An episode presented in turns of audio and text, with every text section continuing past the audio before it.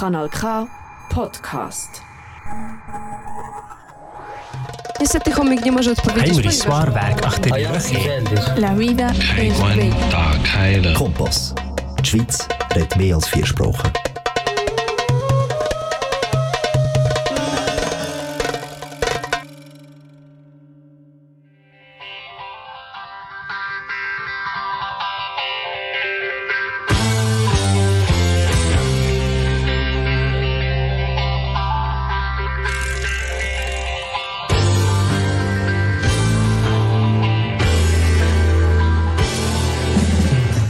Dragi slušalci, dobrodošli u radio emisiju Krug na srpskom jeziku. 60 minuta u Krug razgovaramo o umetnosti, kulturnim rešavanjima, sportu i razvodi. Sa vama u Krugu večera Stanja Radojević, Jovan Arsenijević i Violeta Aleksić.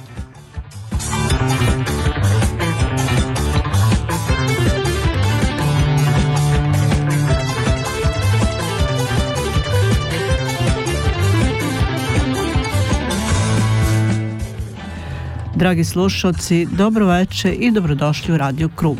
U narednim minutima informisat ćemo vas o kulturnim događanjima u Švajcarskoj i cijelom svetu, a sve to uz dobru muziku. Slušate nas na dalasima kanala K. Program emitujemo na frekvencijama 94,9 MHz, područje Baden-Wettingen 92,2 MHz, područje Zofingen-Olten 103,4 MHz. Pratite nas i na internet stranici www.kanalk.ch kao i na našoj internet stranici www.radiokrug.ch. Naravno, pratite nas i na Facebook stranici Radio Krug. Iz kruga o krugu u krug. Uživajte!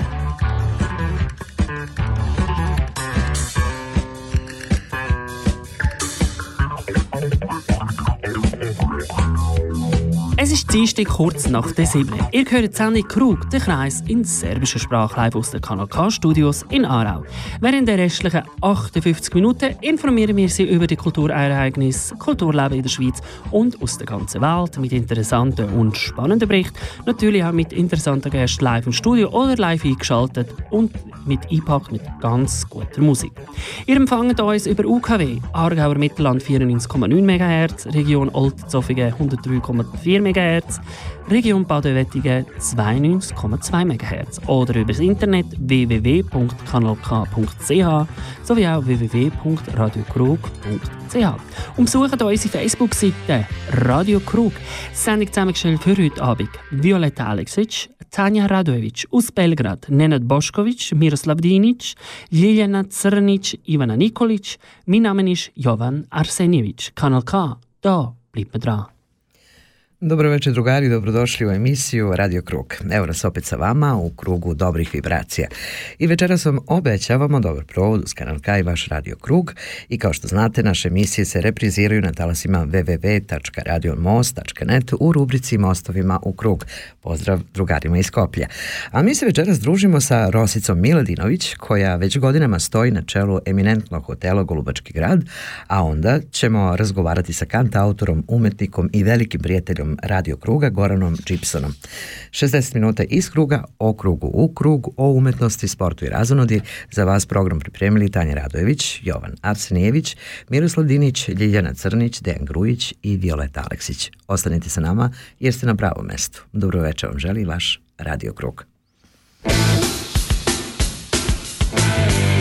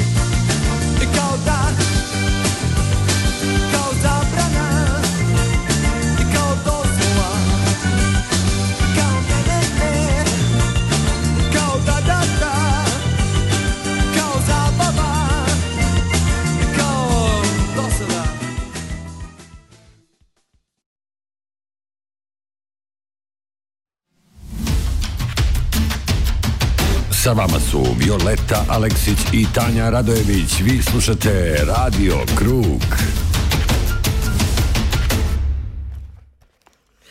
Vreme godišnjih odmora, mnogi naši sunarodnici se spremaju u zavičaj i upravo zbog toga večeras želimo da vas podsjetimo na jedno divno mesto, e, destinaciju snova, bajku sa Dunava ili kako bi naša večerašnja gošća rekla tamo gde Dunav ljubi nebo. U pitanju je hotel Golubački grad koji decenijama ne bez razloga nosi ime i biser Dunava profesionalnost, usluga, dobrodošlica, udobnost i mnogo toga još su zagarantovani u ovom hotelu, zato je hotel mnogo puta i nagrađivan prestižnim nagradama.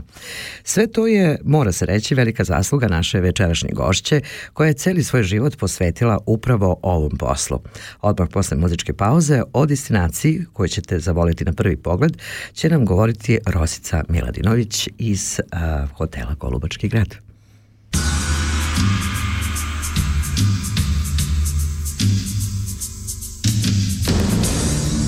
Pričaj san pod jastucima Vino i dim u poljubcima I miris lješnjaka. Nebo plave boje indiga. I ti i ja Čini mi se da Da sam sve to sanjala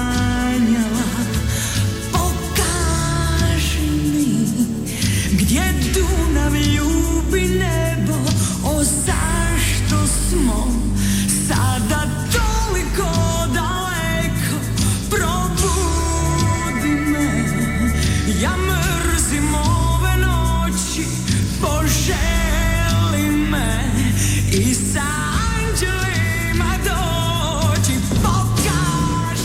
Halo, halo, Golubac, pozdrav, draga naša Rosice, da li se čujemo? Čujemo se sa lepog plavog Dunava dobro i našeg ti... srpskog mora. Tako je, dobro ti nama došla u krug i gledamo sad, dragi slušalci, gledamo u pravcu naše Rosica iza nje, stvarno srpsko more i prelepo vreme, sunčano, pa uživaš za sve pare. Pa znate šta, jako je lepo kada rad postane i rad i zadovoljstvo. Onda ništa nije teško, je li tako? Da, onda ništa nije teško onda je ova pozicija inspirativna za sve ideje i za sva pozitivna razmišljenja i rešavanje svih problema. Kaže, voda donela, voda odneva. Tako je, bravo. E, pratili smo tvoje angažmane, akcije, neumorno radiš, putuješ i širiš prijateljstva gde god da si. Naprosto moram da kažem da si jedna od onih žena koje poznaju, ali i na prvom mestu, kao što si rekla, vole svoj posao, a ti si neko koja je pored ugostiteljstva, hotelijerstva i prava biznis žena doslovno. Znači, pratili smo gde si bila, jedva čekamo da čujemo utiske pre nego što ponovo našim slušalcima predstavimo predstavimo lepoto zvani, zvanu Hotel Golubački grad. Hvala na lepim rečima.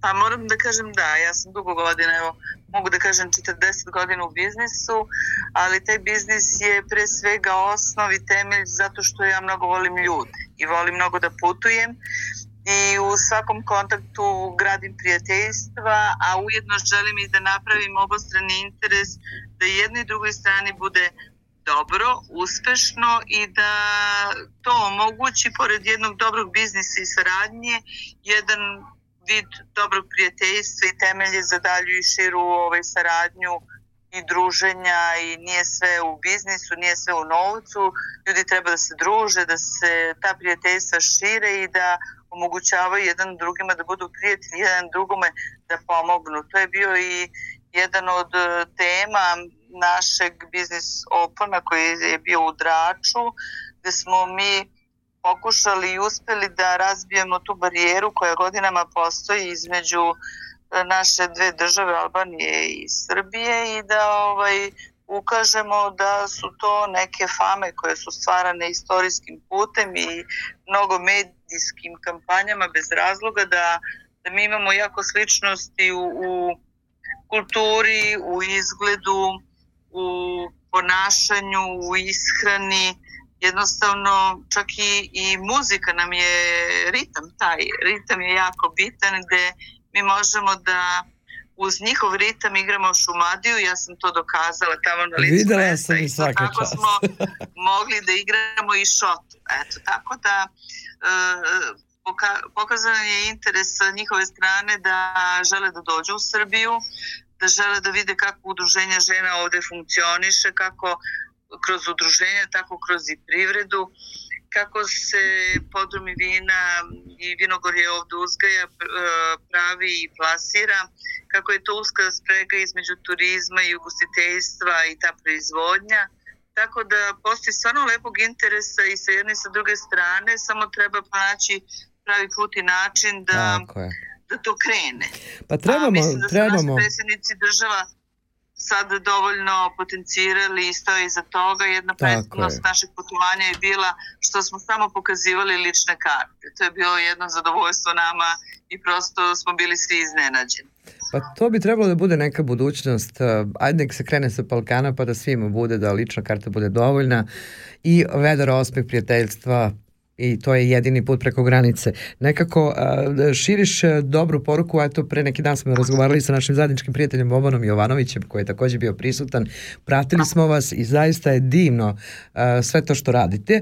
A pošto je vreme godišnjih odmora, evo u uvodu sam rekla da večeras pozivamo naše sunarodnike u Golobački grad. Mi smo pričali o tome do duše, ali valja ponoviti i ispričati našim slušalcima o ponudi, sadržaju, smeštaju kao i programu kada su letovanja u pitanju. Pa ajde da krenemo.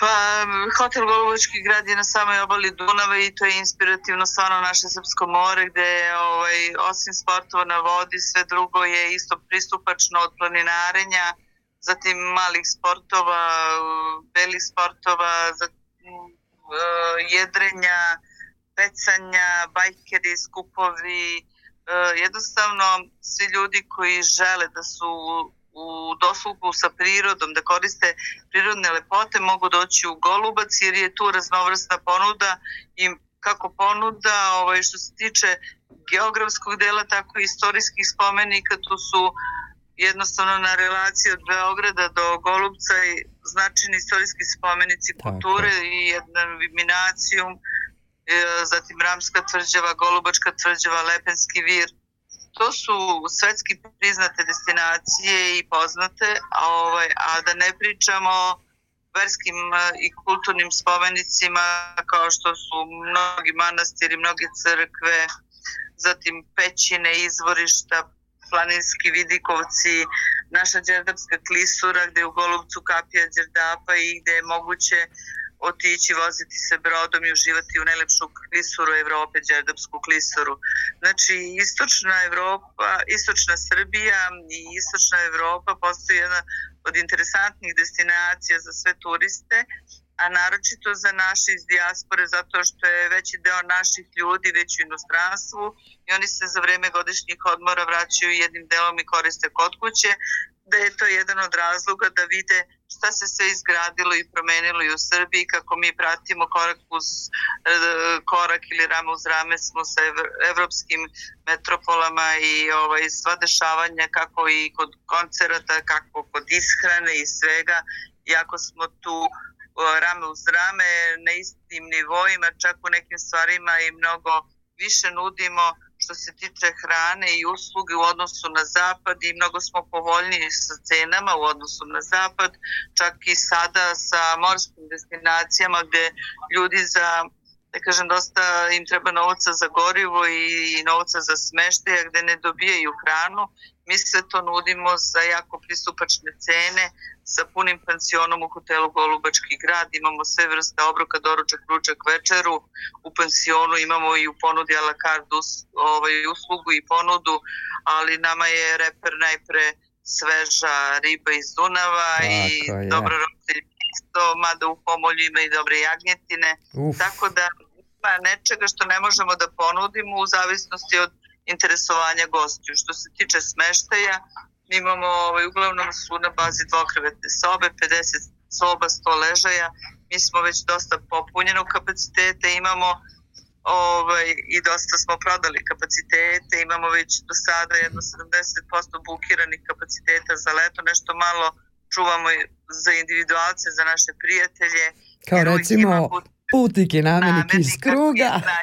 Iznenade i ovaj, I onda ja neki put znam i da ustupim moju sobu, eto, jer ja zbog prirode posla sam više u Golubcu radi kontrole, radi zadovoljstva gostiju, jer e, ljudi čine e, posao i ambijent i nose sa sobom svoju energiju koja se prenosi kako na osoblje, tako i na goste, a kažu da sam ja jedan veliki pozitivac. Pa jesi, jer na prvo slušanje, onda kada smo pre par meseci razgovarali, nekako si odmah postala naša i kažu slični se sličnima raduju, a ljudi koji vole ljude su veliki ljudi i zato uh, tvoj, tvoji gosti ponovo i dolaze tu i dobar glas se uvek daleko čuo. A, a mi našim stalnim gostima, izvini što prekidam, uvek dajemo Uh, jedan dan duže produžetka boravka u hotelu, ovaj, to je neko naše iznenađenje i time se oni obraduju i zadovoljni su i osjećaju se ovde, bukvalno se osjećaju kao kod svoje kuće, jer mi ne želimo da gost dođe da ima neke ovaj, stavove gde moraju određeno vreme sve da koriste. Svaki gost je došao pre svega da se odmori i niko nije došao da se drži nekog tajminga, jer ovaj, po tome se i razlikujemo. I ovaj hotel je svi kažu da ima dušu, a duša je u tome što je stvarno napravljen od prirodnih materijala, mnogo je trvet u hotelu, e, mi želimo da očuvamo tu tradiciju srpske arhitekture i srpskog domaćeg obroka, da kažem. Imamo ovde jedan naš vlaški specialitet, vlaški doručak, gde se ovaj, priprema kačamak, slanina, jaja, jednostavno ono na čemu smo svi odrasli i svi to žele da tako doživi i da se vrate u to svoje detinstvo. Znaš šta, kad si sve to ispričala, tačno vidim sliku. Kako dočekuješ goste, a kaže dalje i ja. O, ovaj, I svi mirisi i ukusi i pogledi. Znači, uh, hotel jeste u skladu sa prirodom, kao što si rekla. Uh, raščinjene ruke domaćina poput tebe, ja mislim da svaki putnik namenik ima da od usta do usta ispriča dalje, a ja jedva čekam zaista da se družimo na, na toj lepoj destinaciji. Moram sad da pomenem, postoji oficijalna stranica gde sve ovo, dragi slušalci, možete i naći pa ruke odmah, znata stature, pakovanje kofera, sve, sve ostalo se pobrinuće se Rosica Mil, uh, Miloradović, ili da, Miloradović, zašto sam rekla, Miladinović. Miladinović. Znaš šta, kod mene se sad, ukapirala si me, već sam krenula prema tebi, znači ja sam već spakovala da, kofere. Da, da. Kada da brzo ispričamo, pa da gotovo bude. Sve to tako bude. A, stranica postoji, tako je? može se naći? Stranica postoji, mailovi postoje, telefoni postoje, e, Viber, Messenger, Whatsapp, naši telefoni su preko interneta prisutni za sve zainteresovana lica, mailovi takođe za rezervacije, učinite jedan korek, sebi iznenadite, dođite na Srpsko more, vidjet ćete i relaks za oči, relaks za dušu, a evo i znam da pored tog zadovoljstva napravim i iznenađenja jer dosta imam prijatelja sa estrade koji su uvijek spremni da dođu da iznenade moje goste i da učine taj doživljaj i to veče nekog druženja posebnim. To su od starogradskih pesama, uh, zatim do pravi srpskih evergreen, uh, zabavnih rock. Čak znamo i da napravimo diskoteku ovde na terasi Dunava, da i mi, da kažem, zreli ljudi, malo postanemo deca. To svima nama treba jer živimo u jako e, teškom i stresnom vremenu i moramo da napravimo sebi filtere da bi ostali zdravi i treba biti zdravi i dobra je pouka naše e, pevačice sa Eurovizije. Tačno. Stvarno treba zdrav u ovim vremenima, pre svega mentalno mentalno zdravlje je u stvari najbitnije jer odatle sve potiče, a na mestu o koje opisujemo sa ovoliko lepih reči, ne bez razloga se zaista čovek osjeća kao preporođen, to dete mora da se čuva u sebi jer on širi radost, zato si ti takav čovek. E, mnogo volim što se povremeno slušamo, kao što rekoh, pratimo sve tvoje događaje. Dragi slušalci, kao što sam rekla, e, spakujte dobro raspoloženje, uputite se u Golubački grad, tamo vas čeka vredni tim hotela Golubački grad i naša draga Rosica koja će se pobrinuti za vaš odmor, da to bude najbolji odmor koji ste ikad imali, a zaljubit ćete se na prvo gledanje u sve to. Ja jedva čekam da se mi izgrelimo, izljubimo i uživamo kako u dobroj hrani, tako i u toj muzici koju si pomenula i možda da. to bude vrlo brzo. bilo bi mi zadovoljstvo ne samo tebe ugostiti, nego i sve druge naše ovaj, dragu braću i sestri iz dijaspore i širom Evrope i sveta, a naročito naše ljude koji žive i rade u Srbiji, ovaj, jer je mnogo teško opstati i Tako. formirati svoj život na ovim prostorima, jer je sve, ovaj, svakim danom je nova borba, nova ideja, nov cilj i mi smo jednostavno takav narod koji je naviko da, da se tako ponaša, da tako radi, da, da tako troši, da jednostavno mi smo pravi hedonisti, pravi Balkanci i ovo je stvarno Balkan. Srbija je Ljubav. najveći deo Balkana. Ljubav, a za ljubav treba imati dušu. Nikako drugačije. Da. Ove, Jest. šta sam htjela još da te pitam, ovaj, kada dolaze naši sunarodnici, iz koje zemlje se uglavnom dolazi kod vas? Uh, u ovom području u okruženju Golubca mnogo je ljudi iz Švajcarske, iz Tako Italije, je.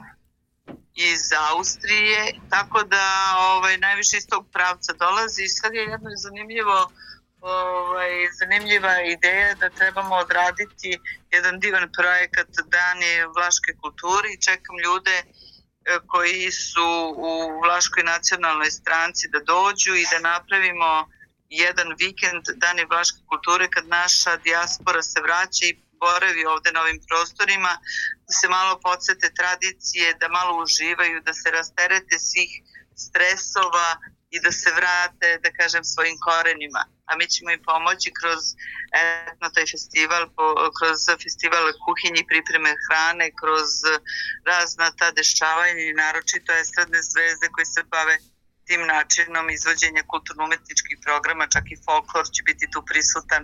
Znači jednostavno jedno prelepo dešavanje koje želim da ostvarim na ovoj prelepoj terasi hotela Golubački grad sa pogledom na Dunav, naše Srpsko more.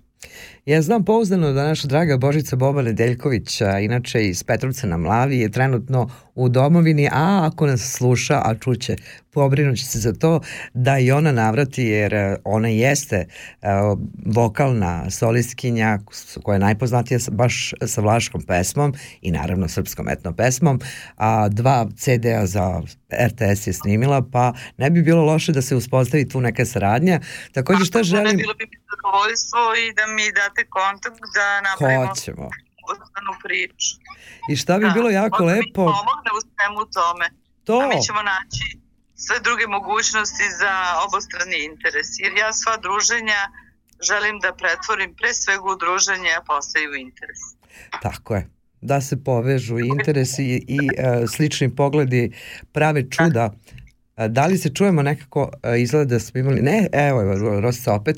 Šta sam htjela da pomenem, jako je bitno, pored svega što ti radiš, e, pomenula si malo prenošnju, a mi smo imali divnu saradnju sa momkom koji je napravio neverovatno lepu monografiju sa nošnjom iz svog sela. Inače dolazi e, iz tog dela, ja mislim da čak blizu Golubca, tako da možda napravimo i neku promociju njegove monografije kod tebe u hotelu, što bi da bilo ne, divno. kako da ne, to bi bilo prelepo i neku reviju sa njegovom nošnjom i promociju za sve vidove druženja, saradnje i promocije nečega što je naše, što je lepo, što je srpsko, treba stalno potencirati jer mi smo narod koji treba da se ponosi svojom verom i tradicijom za Tako je. razliku od mnogih jer imamo uh, mnogo duboke korene u svemu. Lene Laziću, čuo si, e, čekamo te, idemo svi, karavan kruga mora da krene već jednom, a ovo si jako lepo rekla, kaže, zaljubiti se u one ljude koji ne vole samo vaše latice, nego i vaše korenje, samo takvi ljudi će vas razumeti. Rosice, e, mnogo, mnogo pozdrav za tebe i tvoj red, vredni tim, jedno čekam da se ponovo vidimo Hvala. i čujemo, a do tada puno vas grlimo, volimo i šaljemo pozdrave iz Radio Kruga. Veliki pozdrav sa najlepšeg dela Dunava i najlepšeg dela dana na Dunavu. Evo, mogu vam samo malo pokazati. Ja sam uživala, pre emisije smo gledali, a gled, kakav zalazak sunca. Ljudi, vi morate da dođete na ovo mesto. Nije uzalud nazvan biser Dunava. Pa idemo onda u tom a, duhu, ostaćeš sa nama, slušat ćeš emisiju do kraja. Kako da. Alisa, Alisa kaže Dunavom a, brodovi plove, pa možda neka Sanja, Rosica, Violeta, Tanja, zašto da ne? Da. Pozdrav iz Radio Kruga, ljubimo te. Pozdrav! Srećno! Hvala. Ja sam već, ljudi moji, spakovala kofer u glavi i krenula sam. Baš tako, ali ja moram da kažem, slušajući Rosicu, sad setila sam se one nemačke serije Da Straum Hotel. Genau. A, ovaj, gde vlasnik tih lanaca hotela, inače serija se snimala po celom svetu, u, u jednoj od epizode je glumila i naša Anica Dobra. Tako je. ovaj, e, gde glavni glumac Kristijan Kolund glumi vlasnika tih hotela i koji upravo kao Rosica se brine o svakom gostu na osob od dolaska do odlaska, znači svakog trenutka je tu da reši probleme ako su problemi čak i privatni. A, naravno to je serija I Boga na kraju se, da, i na kraju se uvijek završi sa nekom žurkom, sa nekom diskotekom, sa nekim vatrometom, znači mene Rosica strašno podsjeća na jednog menadžera takvog hotela iz tih serija, znači Rosice bravo, samo napred. Ko- Pa da ti kažem nešto, možda se neko seti pa snimi seriju baš. Zašto da ne, ima, E. imaće šta da se vidi i da se Upravo. pokaže. Mora da se kaže, mislim, e, svesni smo da Rosica voli svoj posao, ali tu je i dugogodišnje iskustvo i naravno putovanje na svim e, tim simpozijuma Da. gde je ona donosila svoje znanje i mnogo je stvari uradila u svetu biznisa, pričali smo u prošloj emisiji i ja jedva čekam da je uživo vidim Da. i da možemo da snimimo sve te stvari. Serija nije ti loša ideja uopšte. Do tada slušamo brodovi plove po Dunavu, jeo brate, ide mi se tamo! Nemoj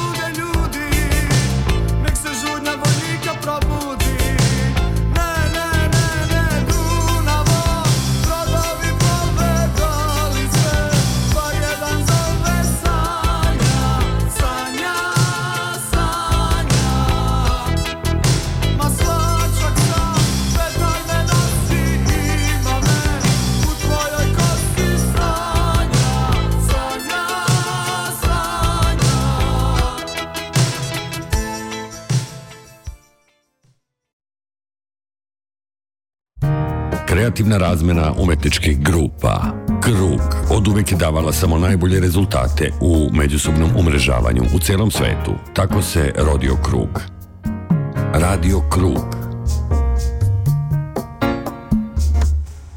Iz Golubca putujemo za Ćupriju gde nas čeka kant autor, veliki umetnik i prijatelj radio kruga Goran Jovanović ili ti Goran Gibson. Sa njim razgovaramo o muzici, novotarijama i sveta umetnosti, o životu uopšte. Odmah nakon muzičke pauze.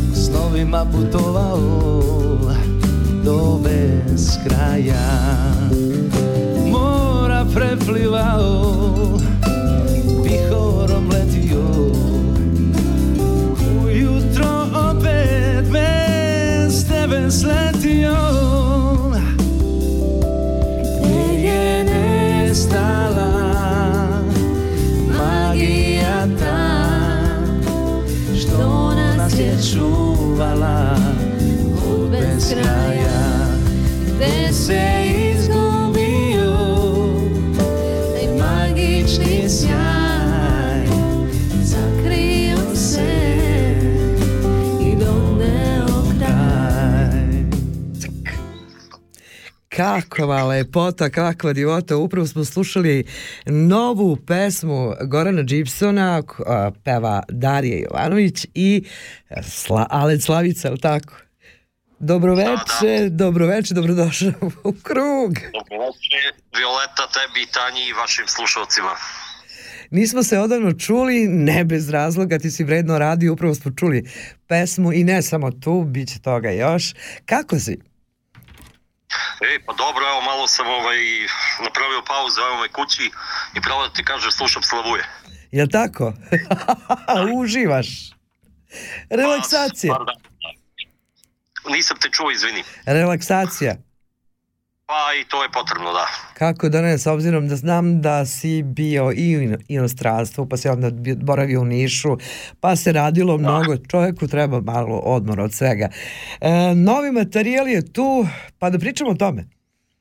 Pa o čemu ćemo drugo, ja sam muzičar. Vidim da slušam Slavuje, to je inspiracija, od tako dođu nove pesme. Kradeš ideje, priznaj, kradeš ideje. E, da, slušaj, teško je ukrasti od Slavuja. To je tačno, to je tačno. Međutim, kad slušamo malo pre, dobro, Ale Slavica znamo kako peva i zaista vrhunski pevač, ali Darija, Darija, pozdravljamo te iz radio kruga i uvek kad čujem kako ona peva, to je naš slavu i zaista. E, hvala puno. Ali kao što kažu, geni su čudo, pa eto, ta, to je tako moralo da se desi, tako? Pa verovatno, čim, čim se tako desilo, da, tako je to. To je bila neka osnovna ideja, uh, ajde da kažem nešto o pesmi. Pesma je, ovaj, u stvari šta da kažem ja o svojim pesmama, ovaj, ja pesme i muziku ne radim po naručbini, ja to radim kad se akumulira neka potreba da, da, da se stvori ta ideja i onda to tako i izađe. Ovaj, ta pesma konkretno je, pf, da kažem, jedna analogna balada, nije uopšte u skladu sada da kaže sa ovim vremenom gde se pravi neka digitalna muzika ili kako bi moj prijatelj Peja rekao GMO, genetski modifikovana muzika. Baš tako. Ovaj, i to se čuje po izboru instrumenta, sve je uživo odsvirano i vrlo je onako emotivna jedna pesma i ja sam poslao Alenu Alenu se pesma dopala i napravljen je taj ta kombinacija ta dva glasa koji su se spojila Darija i Alen. Ovaj, Alen naravno jedna jugoslovenska zvezda koji čovjek zna da, da čuje da li je pesma dobra ili nije. On je to čuo i tako da eto Pa on je, svojim, on je svojim trajanjem dokazao kvalitet e, onoga što radi i to je jedini parametar što kaže sve što je traje to je jeste dobro a ovakve stvari koje su odsvirane instrumentima ne koristeći se pomagalima moraju da traju. Zaista moraju da traju. Pa da, to, to se čuje, mislim, u principu procenit će slušalci, ali e, kažem ti, e, pa u principu to je pesma emocije, eto, šta bih rekao, znači tekst i muzika i to je to, ništa tu nema spektakularno. Da ti kažem nešto, ja moram na ovom mestu da, da dodam jednostavno tvoja muzika. Ti imaš tako neki prepoznatljiv pečat u muzici. Ja volim da kažem da tvoja muzička priča, priča muzika priča najlepšu poeziju bez jedne reči. Crtaš notama priče koje se dožive na najlepši na- način. Zato ljudi vole tvoju muziku. E, hvala ti kako si ovo lepo rekla. Pa tako osjećam najiskrenije majke mi. A slušaj, da ti kaže nešto, mislim, svakome znači pohvala, jer pohvala hrani onaj pozitivni ego, znaš, i daje ti neku snagu da radiš i ja sam to doživeo na svojim putovanjima gde sam god bio, e, ljudi su svugde isti, to je univerzalni jezik, znaš, i Tako ljudi reaguju na ono što radiš ako ih ti dodirneš time, a eto, meni je Bog dao da mogu da muzikom dodirnem ljude, a samim tim što ne umem da pevam, ja sam onda to nadoknadio uh, sviranjem. I onda uh, verovatno tako ljudi to pričaju kada čuju. Znači nisam ja neki virtuoz na instrumentu, ali uspem da dodirnem poenta umetnosti je taj personality i da ti dodirneš neku emociju, da probudiš neku emociju čoveku. Eto ja smatram da sam da, da uspevam u tome. Eto i, I to je tekako. mislim I tekako uspevaš, a s obzirom da si svirao sa mnogim velikim imenima kao što su Kokan Dimuševski, Dado Topić, Alen Slavica, pa i Peja, naš Dejan Pejović Peja i mnogi, mnogi drugi, to su velik, e, veličine koje Um, znaš onaj, onaj fenomen ja zvezda, nema toga kod njih i kad s takvim ljudima odrasteš i radiš, postaneš jedan od njih, a ti si takav i rođen do duše, uh, svirao si po svetskim destinacijama. Ja, ja kažem često, ljudi koji toliko sveta vide sa gitarom u ruci, moraju jednog dana da naprave knjigu putopisa i ja ti savjetujem toplo da to uradiš i ispričaš sve najlepše priče. No to po glavi jer imam puno doživljaja sa ljudima i puno priča, da, ovaj, evo ti ako ima vremena samo jedna kratka priča sa Vlatkom kad sam sedeo na jednom ručku i sad uh, moj prijatelj, naš zajednički prijatelj mene predstavio kao uličnog svirača i sad Vlatko je odreagovao kao da sam pao s Marsa u pozitivnom smislu, znači u pozitivnom smislu kao jao čoveče i sad slušaj i kaže Vlatko, moj životni je san da sviram u Londonu u metrou, ja mu kažem pa čoveče ja sam ispunio tvoj životni san, znaš, šalimo se sa njim, tako da hoću ti kažem da, ta putovanja u suštini te sociološki prvo oblikuju uh, sa ljudima, znaš, ta komunikacija i ta neposrednost dovodi do nekog sazrevanja, tako i, i, i ljudskog, uh, sociološkog i, i pa i muzičkog, znaš, Kako tako da da, eto, to je da šta bih mogao drugo da, da kažem, otprilike to tako. Knjigu, knjigu, znači putopisi Goran Gibsona. Ili tako nešto, mora da se dorodi. Meni se, ja 16 godina to radim, znaš, e, i stvarno se nakupilo, akumuliralo se i meni se mota po glavi da dnevnik uličnog svirača, e, samo treba da se sedne, da se radi i da se zove običan život, ali ispred da stoji u zagradi ne, znaš, znači neobičan život. I, Da. Jer imam puno sa ljudima, znaš, gde sam sve bio i tako, mislim da ne bude da, da sad pričamo o hvalospevima i da se hvalim, ali... Ne, pa to, su, um, to je suština, to to činjenica. težinu, ima to, pa ima to svoju i težinu, ali ima i tu drugu stranu, svetlo, crno-belo, znaš. Tako da, okej, eto, pitala se me pa sam... Ti Dobro, rekao, ti tom crnom, crno-belom cvetu uvek dodaš svoje boje, kao što je slučaj i sa ovom pesmom koju smo čuli. Um, to nije jedina stvar koju si radio u poslednje vreme. Šta se još novo krčkalo u tvojoj muzičkoj kuhinji? Pa gledaj, ja, ja sam dosta radio za vreme korone i snimio sam, pa 14 numera sam ja snimio. Uh, imam- 14 numera, čoveče! Da. Pa dobro, Bravo. nisam odmah dao sam, dao sam vam dve. E, Bilo je dobre gostovanja. E, ovaj, imao sam gostovanje, e, gostovo mi je Najda na jednoj pesmi, znači to ćete dati sledeći put. Onda ovaj, gostovo mi je bubnjar Lebi Sola, Goce Stevkovski. E, Wow. ovaj, šk- šta još ima tu? Da, Peja, jednu pesmu sam uradio sa Pejom i poslao sam ti je, i eto, premijerno možemo Ćemo da je je čujemo. slušati posle. Bravo.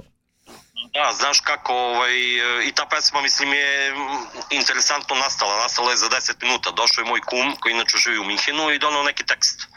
U stvari, ja sam počeo da pišem tekst, napisao sam par stihova i, i, i bacim u papir i kažem, ajde, piši malo. I on je napisao to što mu je inspiracija i ja sam uzeo gitaru i za 10 minuta sam napravio tu pesmu. I Ma onda je došao sutra na Peja, sutra je došao Peja, ja sam svirao tu pesmu na gitari ovako, on kaže, jel mogu ja da pevam tu pesmu?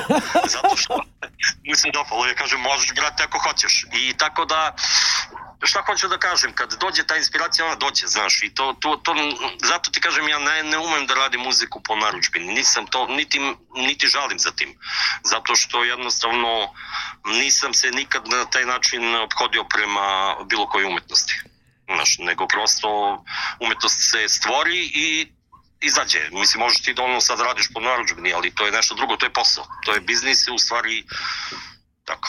Ovo što si sad rekao, um, mnogo je važno da se kaže, nećeš mi zameriti ovaj, da ponovim da umetnost zaista nema cenu. To ne može da se meri e, na način na koji to danas ljudi rade. Znači, odmeriš pesmu i sečeš je, to bi moglo ovom, Peri, Miki, Đoki, svi mogu to isto da uzmu za određenu cifru. Ne, umetnost je kad se pesma rodi u tom određenom trenutku a onda prepozna taj neki umetnik da bi on mogu da otpeva. I u 10 minuta se sve sredi. Zašto? Iskustvo i ljubav stvaraju u stvari poeziju, umetnost, a ti tvoja muzika i poezija. Kaže Tanja, moram nešto da kažem. Kaže Tanja, nešto moram da kažem. Pa upravo si rekla ono čemu sam razmišljala, to se tako radi u trenutku najđe inspiracija i završiš posao. I onda ti se naježi koža Pa kad sve pušiš se gore na džipsonu. sklope se kockice u momentu i nastane pesma, muzika, dođe čovjek, kaže mogu da pevam, može, zašto da ne? Cak, cak, cak, gotovo. E, zato to ovako zvuči. Da. A stvarno tako i, i ne čudi me da imaš takva imena na ovaj ja pretpostavljam na ovom albumu. E, Šta još, ko će još doći u tu priču?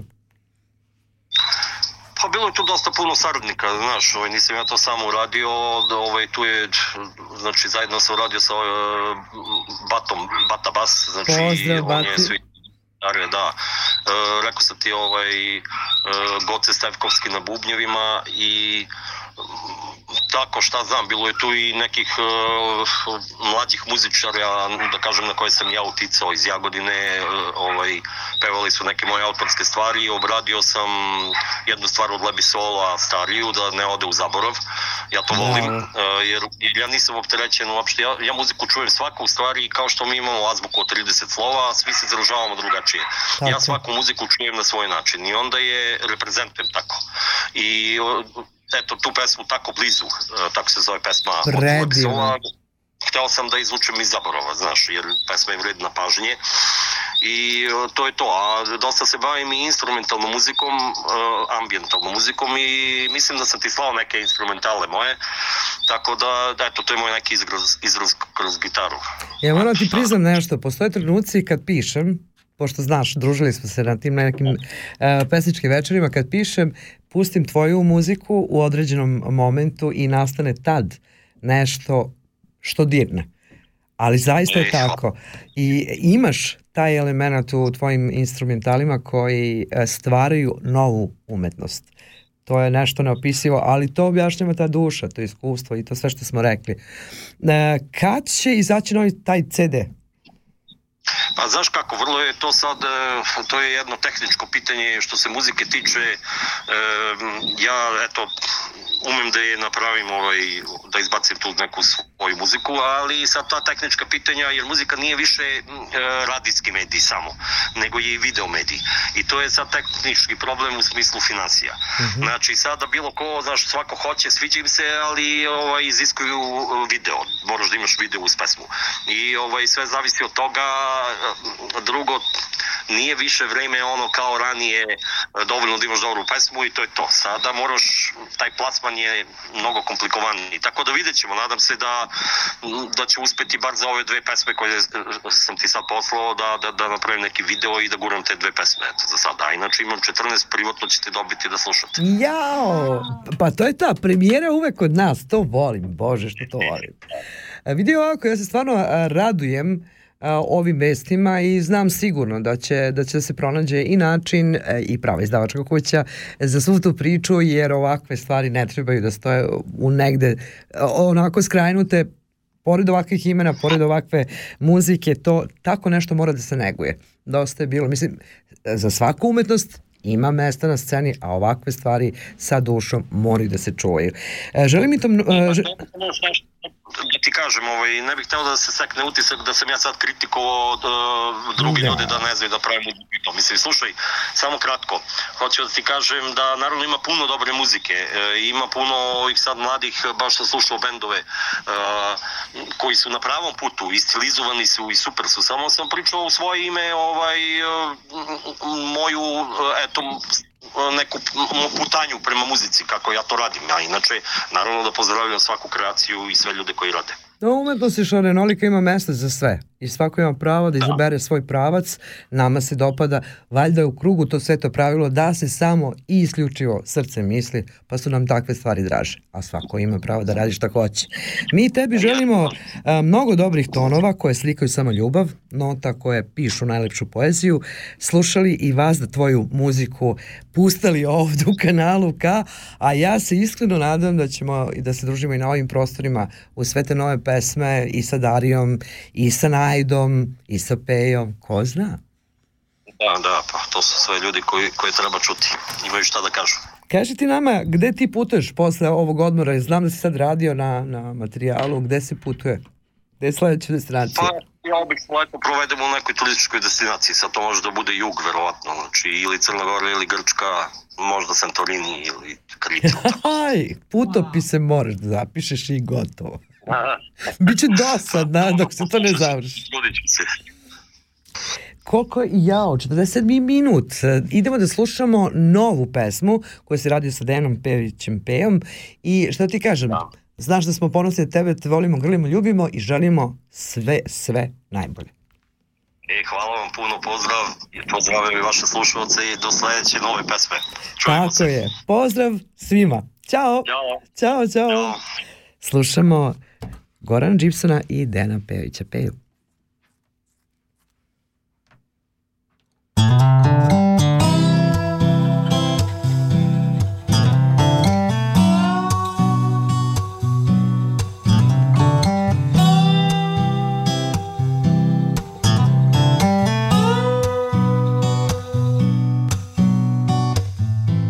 Još uvek pamtim pogled taj Još uvek vidim osmeh tvoj. A tako bih da si opet tu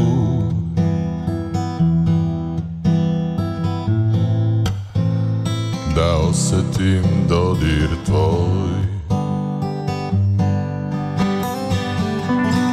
A tako si lepa Ko miris proleća Moja si jutarnja fantazija.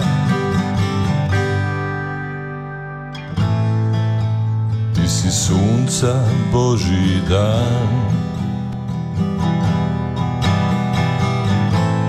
I moja misao za miran san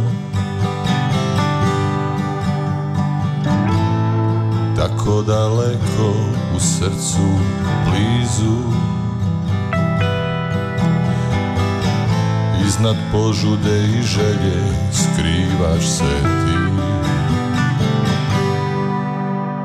Sijaće za nas Zvezde sve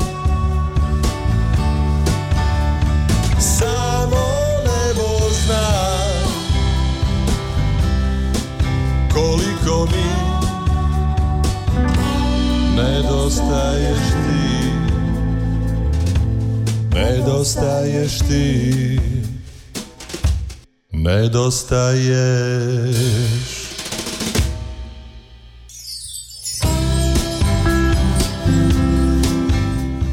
Kakva divna pesma. Pravo leto. Jel osjećaš ti leto u ovom studiju danas? Mm, da, da, da. Rosica, Ali ja mislim pa da će biti posebno uh, dobra posle leta, kad se desi neke letnje i morske ljubavi. Pa liči mi na to, je- baš da. liči.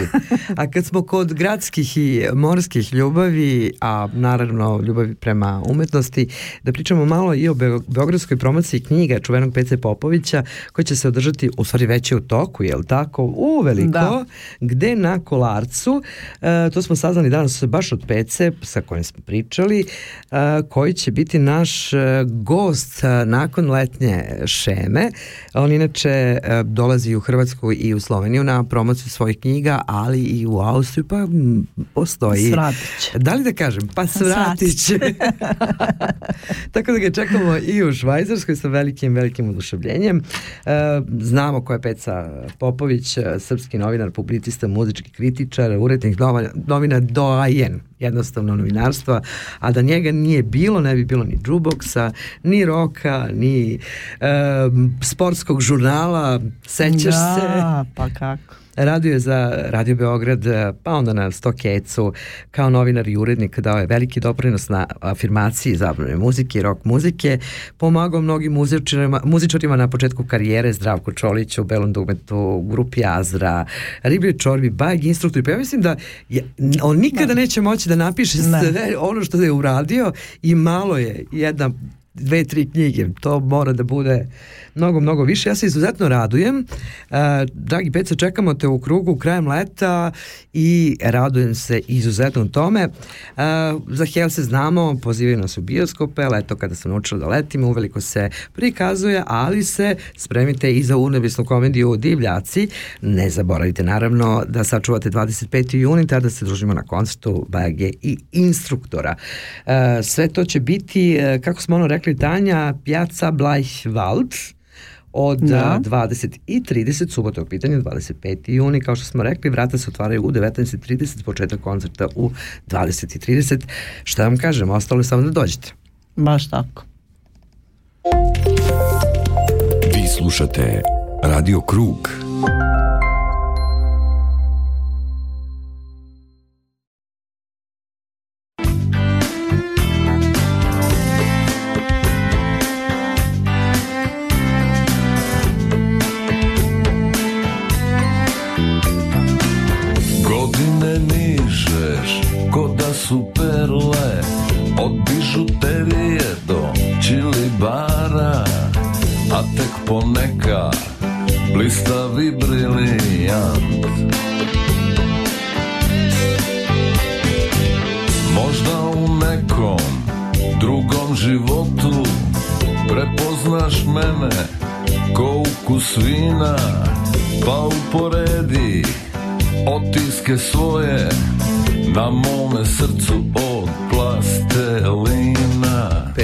53. minut, ljudi, nama treba dva sata emisije da kažemo sve što smo hteli. Tanja, šta sam trebao?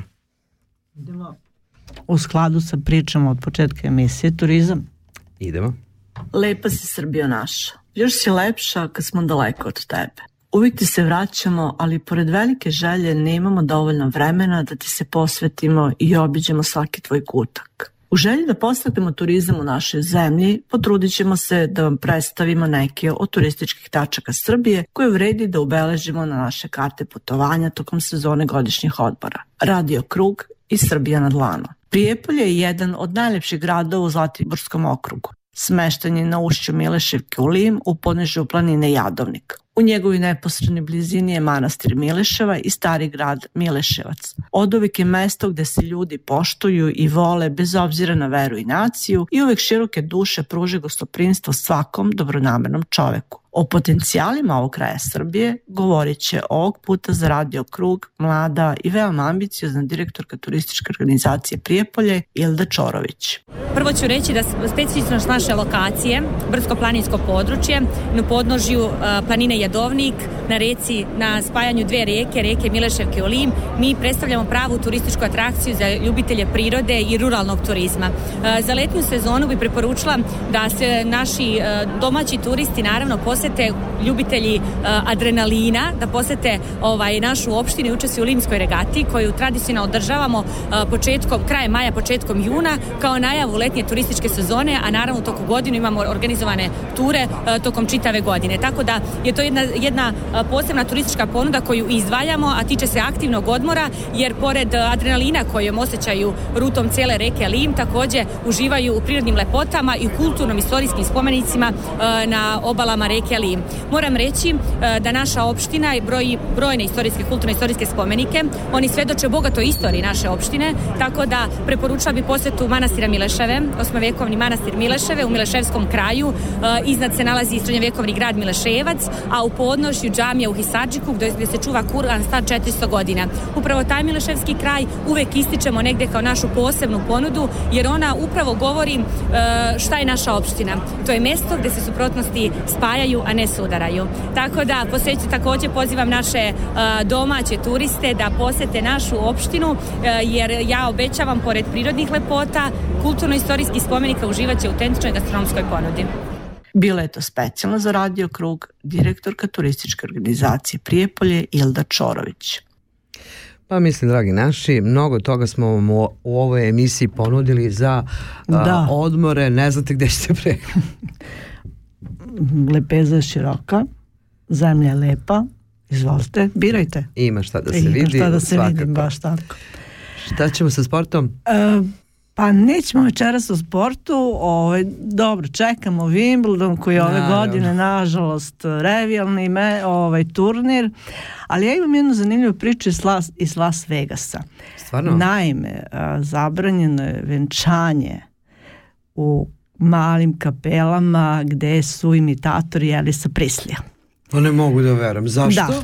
Pa eto, to je, ovaj, neće ih više biti zato što kompanija za licenciranje koja vodi računa o imenu pokojnog pevača zatražila je od operatera venčanih kapela u metropoli da prestanu da koriste ljude koji fizički i glasovno podsjećaju na Elisa Prislija. Šta se dešava sa ovim svetom? Ja ne znam mogu šta da je ovo, razumem uglavnom veliki broj ljudi, oko 4000 ljudi će ostati bez posla, a Strašno. Las Vegas će ostati bez 2 milijarde dolara godišnje. I atrakcije koje u stvari Upravo, jeste bila ime da. prezime Las Vegasa. Ja moram na ovom mestu nešto da kažem. Upravo u zadnje vreme se dosta priča o tim autorskim pravima.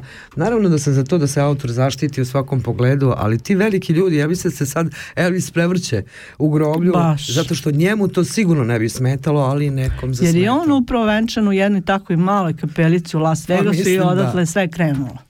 Ima svoju istoriju, priča koja Tradiciju, traje. da. Koliko godina? Eto. Na, ja zaista ne mogu se setim kad je on preminuo, ali to je zaista veliki, veliki Ne, postali smo svet Ovaj. apsurda i sve dok ima imamo male svetove sa ljudima velikih srca, ja sam srećna, a svi ostali koji žele baš svaki milimetar da naplate na taj način i da otkinu umetnost, ja nikada neću da razumem. Još dva minuta, to je sve narod, još malo. Zašto otvaraš ovo? Šta stvarno želiš da čuješ? Kaži. Kaži. Da li je to nešto novo?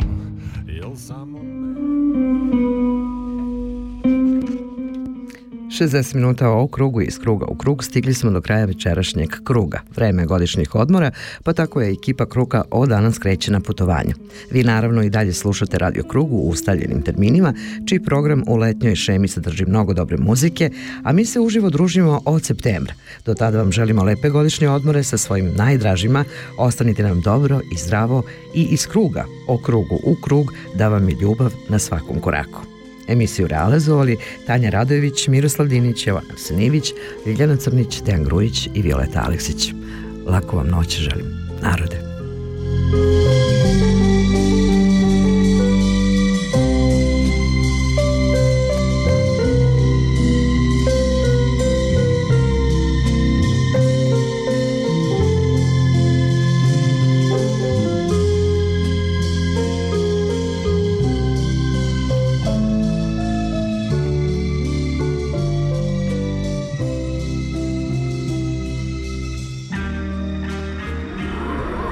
Das ist ein Kanal K Podcast. Jederzeit zum Nachhören auf kanalk.ch oder auf deinem Podcast-App.